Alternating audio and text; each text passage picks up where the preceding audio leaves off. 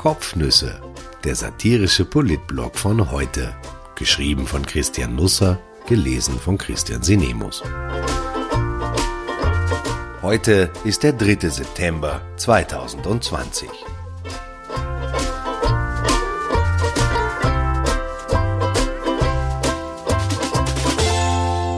Mit besten Empfehlungen. Verbote verboten. Hilfe! Außerirdische haben unsere Regierung entführt.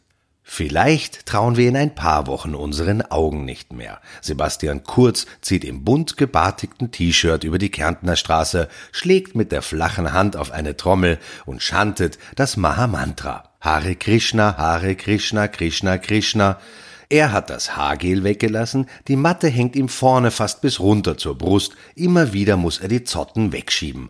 Du bist echt schön geläutert, Bruder, wird einer aus der Gruppe sagen, die ihn begleitet. Ja, wird der Kanzler antworten, ich habe mich von allen Zwängen befreit, keine Verbote mehr, nur mehr Freiheit, Love, Peace und Vollgas. Es ist schon erstaunlich, was passiert in diesem Land. Vor ein paar Monaten noch sperrte uns die Regierung in unsere eigenen vier Wände ein. Wer aus dem Haus ging, musste fürchten, dass ihm ein Sniper vom Dach gegenüber die Beine wegschießt. Die Polizei fuhr mit Folgetonhorn durch die Straßen. Okay, manchmal erschreckte sie uns auch bloß mit I am from Austria. Jedenfalls wollte sie mit Präsenz und Lautstärke ihre Macht demonstrieren. Wer auf einer Parkbank den Gänseblümchen beim Wachsen zusah, bekam eine Geldstrafe von 500 500 Euro aufgebrummt. Nachbarn spielten Stasi. Der Innenminister holte die Flex aus dem Keller. Und jetzt? Jetzt werden wir mit Pfauenfedern ins Haus zurückgekitzelt, hat man den Eindruck. Plötzlich heißt es nicht mehr wir müssen, sondern wir sollen. Das ganze Land eine einzige Kommune. Hare Krishna, Hare Krishna, Krishna, Krishna. Gestern gab das Virologische Quartett die erste gemeinsame Pressekonferenz seit Ewigkeiten. Seltsam weit weg kam uns das vor, so als würden wir uns im Fernsehen eine Folge Lassie oder Daktari anschauen. Die Tage davor war darüber spekuliert worden, was nicht alles kommen wird an neuen Verboten. Eine Ausweitung der Maskenpflicht galt so gut wie sicher, die Sperre von Veranstaltungen mit mehr Besuchern als Oma und Opa schien eine ausgemachte Sache. Und dann sagt die Regierung, dass wir uns um unseren Kram ab nun selber kümmern müssen. Ziemlich riskant, aber Love, Peace and Vollgas.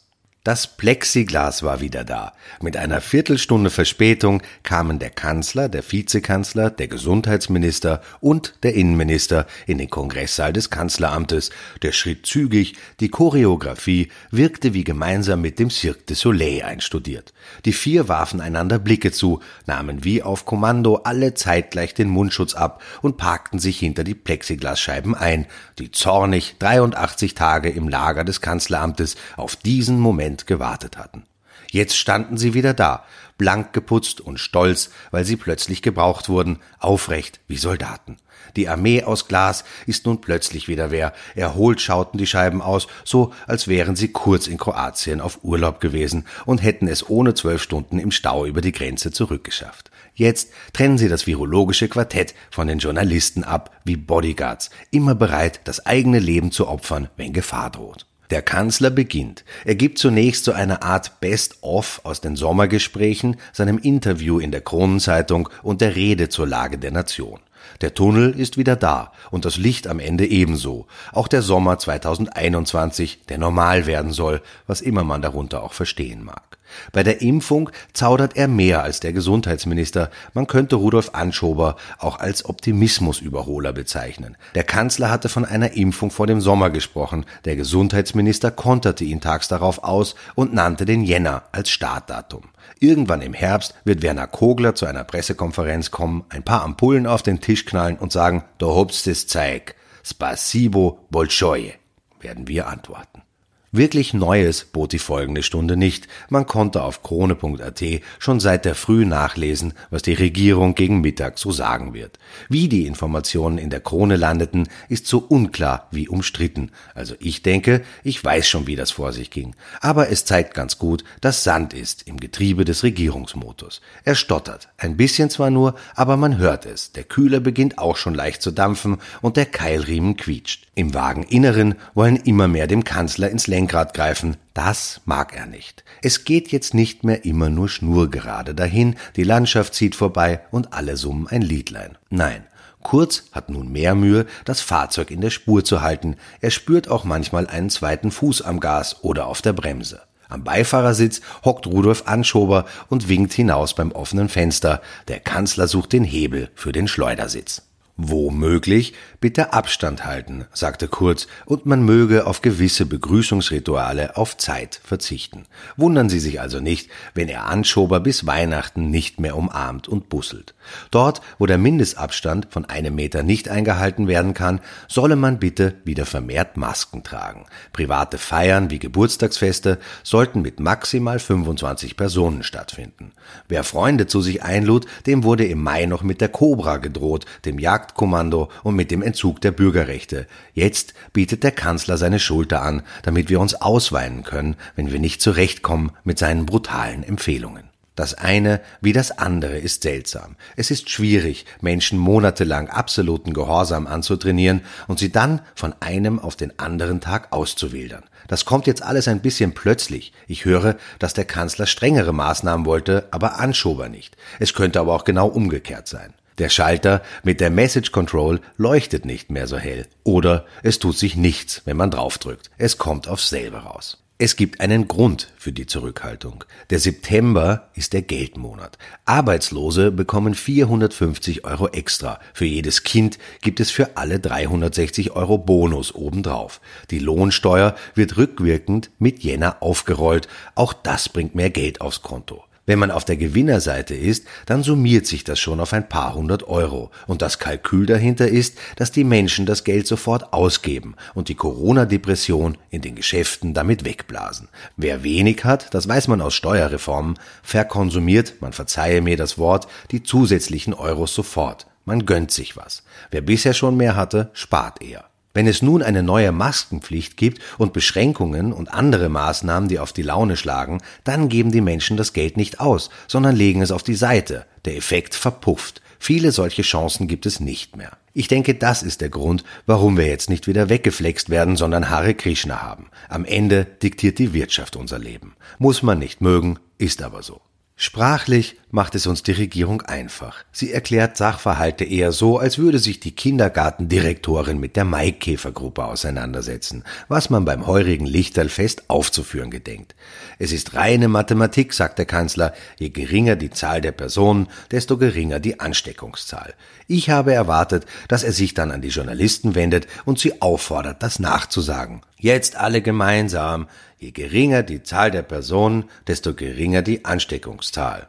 Onkel Werner Kogler ließ sich da nicht lumpen. Wenn wir uns im Herbst und Winter in die Innenräume zurückziehen und zusammenkuscheln, dann kuschelt das Virus mit, sagte er. Nur das Bilderbuch mit den Zeichnungen vom kuschelnden Virus hat noch gefehlt. Empfehlungen statt Verordnungen also. Eine neue Höflichkeit wird ausbrechen im Land. Haare kurz und Krishna Anschober werden Verbote verbieten. Tempolimits werden zur Richtschnur, nicht mehr ganz neue Verkehrstafeln kommen.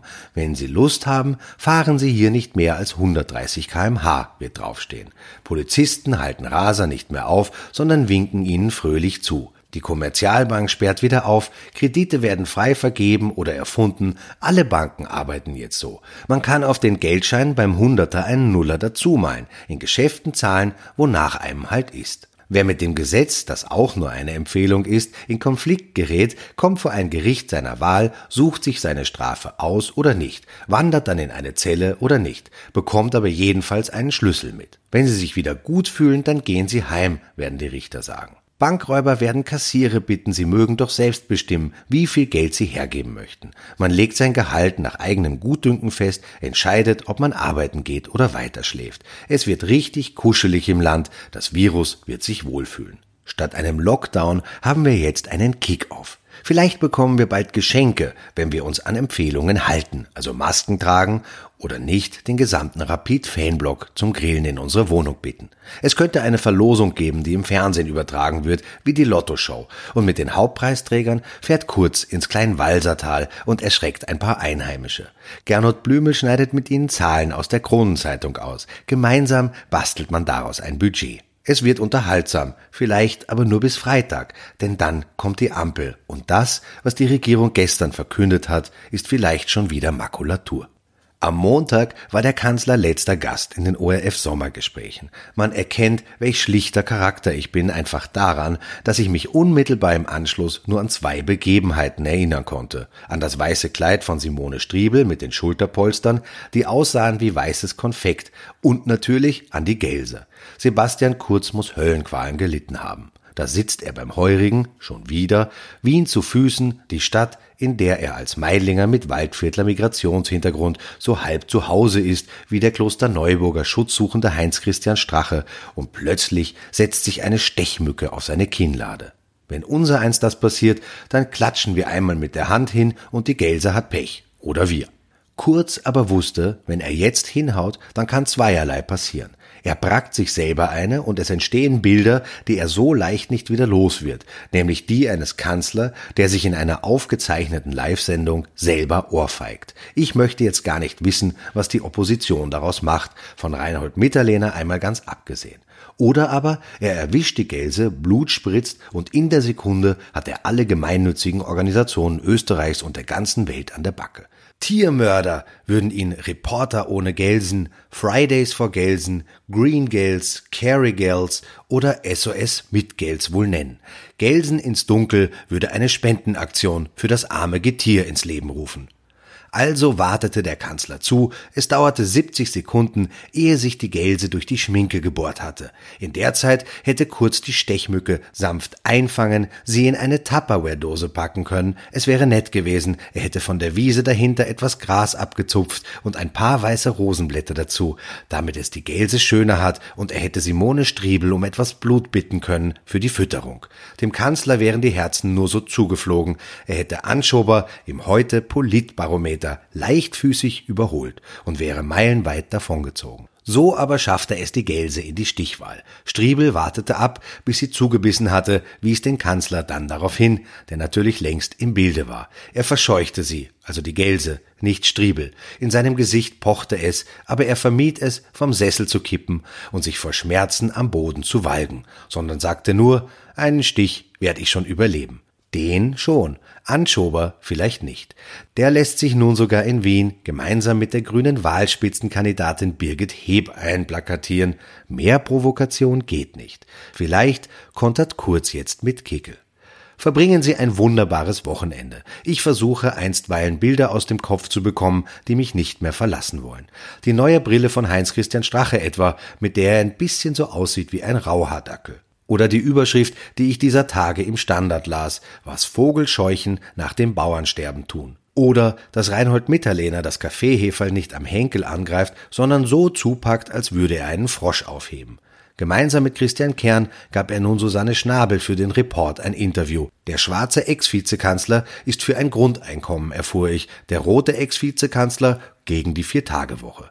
Je mehr ich von diesem Land weiß, desto mehr verwirrt es mich. Es wird noch so weit kommen, dass Sebastian Kurz einen Flieger chartert und ein paar Kinder aus Lesbos holt. Vielleicht habe ich aber auch nur einen Stich.